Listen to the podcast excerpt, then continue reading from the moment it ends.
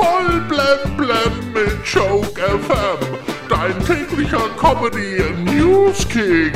Heute im Studio. Leo, hello. Die Sonderausgabe von Wetten Das, die hat ja jetzt eine mega Einschaltquote gehabt. 13,8 Millionen Menschen haben das gesehen. Aber vermutlich muss man auch ein paar Millionen abziehen, ne? Die haben bestimmt einfach nur auf das aktuelle Sportstudio gewartet. Äh, apropos Wetten das, da lief ja unter anderem äh, verschiedene Wetten auch ab. Zum Beispiel die eine da mit dem Typen mit Dartpfeilen auf einer Weltkarte, die er nicht mal sehen konnte. Boah, das war echt aufregend. Ich bin vorsichtshalber mal unter meinen Couchtisch gekrabbelt. Nicht, dass er irgendwie hier in Ort in Hessen trifft. Und äh, das ist auch noch nebenbei so ganz wichtig. Es geht nach Usedom. Der Fischsommelier René Domke, der hat da einen neuen Weltrekord aufgestellt. Ganz nebenbei.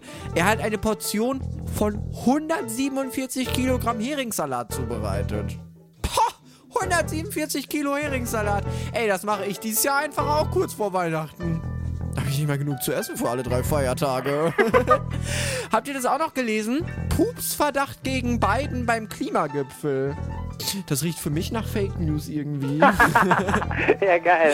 Und aber möchte mit Dua Lipa für Großbritannien beim ESC antreten. Ich muss sagen, das ist ja natürlich eine Traumkombi, ne? Und damit halt sogar ein. Da müsste für Deutschland doch Helene Fischer ein Lied von Paul McCartney singen oder der Wendler einen Dieter Bohlen-Song. Blem auf Choke FM und auf choke-magazin.de.